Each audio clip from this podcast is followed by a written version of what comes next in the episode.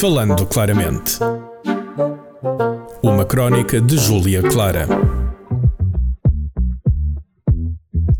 Ai, meu santo recurso, que mal é que eu fiz a Deus para te merecer.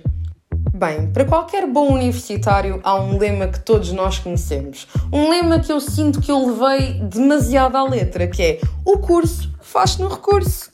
E sabendo perfeitamente que essa é a desculpa esfarrapada que eu estou a dar à minha mãe para ter que ir a cinco recursos, eu sinto que deveria repensar melhor nesta expressão. Eu tenho a certeza que quem a inventou também estava na mesma situação que eu e para se sentir melhor apenas afirmou que o curso faz no recurso, porque de alguma forma isto dá-te paz emocional. Sentimos que nós estamos a fazer a decisão errada porque é uma coisa tão normal, tão comum, tão aceita, é como manteiga no pão.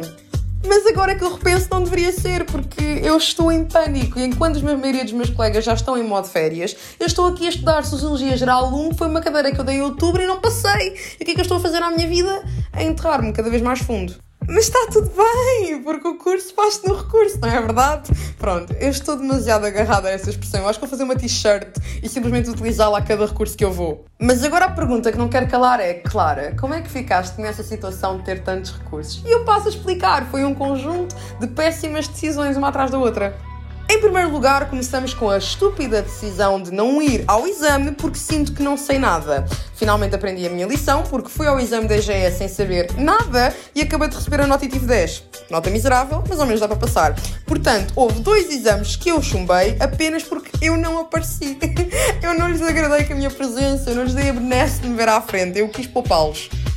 De seguida, e esta eu não tenho culpa, eu juro, temos a velha cláusula do ataque de ansiedade que me faz esquecer toda a matéria. Já me aconteceu no Exame Nacional de História, da primeira vez que eu fiz o exame, esqueci-me completamente do grupo C e era todo sobre a Margaret Thatcher. E até hoje eu nunca mais esqueci desse nome, porque na altura eu tive uma branca e não me lembrava quem é era a santa da Margaret Thatcher. Hoje em dia eu nunca mais esqueci. É a Dama de Ferro.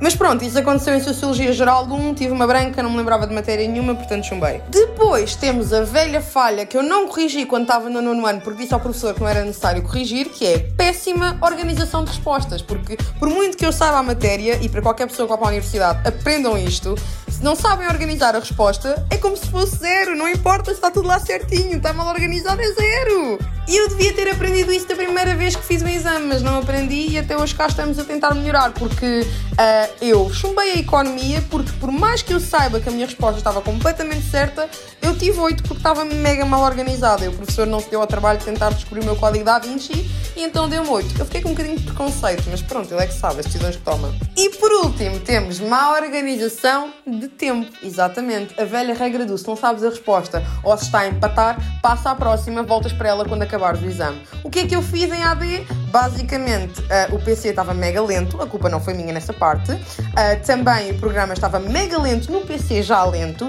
E em vez de eu passar à próxima questão, eu continuei a insistir em fazer uma MCA, sendo que era uma nova, e não fiz a regressão linear inteira. Eu sei que isto para ti está a parecer um código horrível, mas isto é matéria da AD.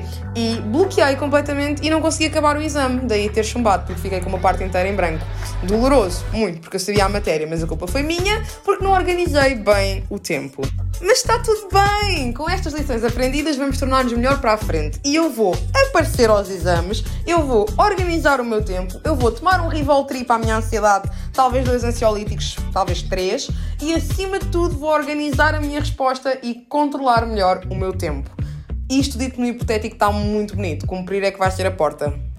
Agora diz-me se também estás em época de recurso, quais é que vão ser os teus truques, qual é que vão ser as tuas manhas. Eu sei que as minhas estão bem, bem lançadas e só tipo, bora, porque isto só acaba em julho. Vai ser um festival como nunca antes visto. Portanto, desejo-vos a todos a maior sorte para quem vai para recurso. Quem passou agora os exames, felicidades, vai para a praia bater perna por mim e vemos todos em agosto. Bye bye. Falando claramente. Uma crónica de Júlia Clara. Este programa foi gravado nos estúdios da Universidade Autónoma de Lisboa.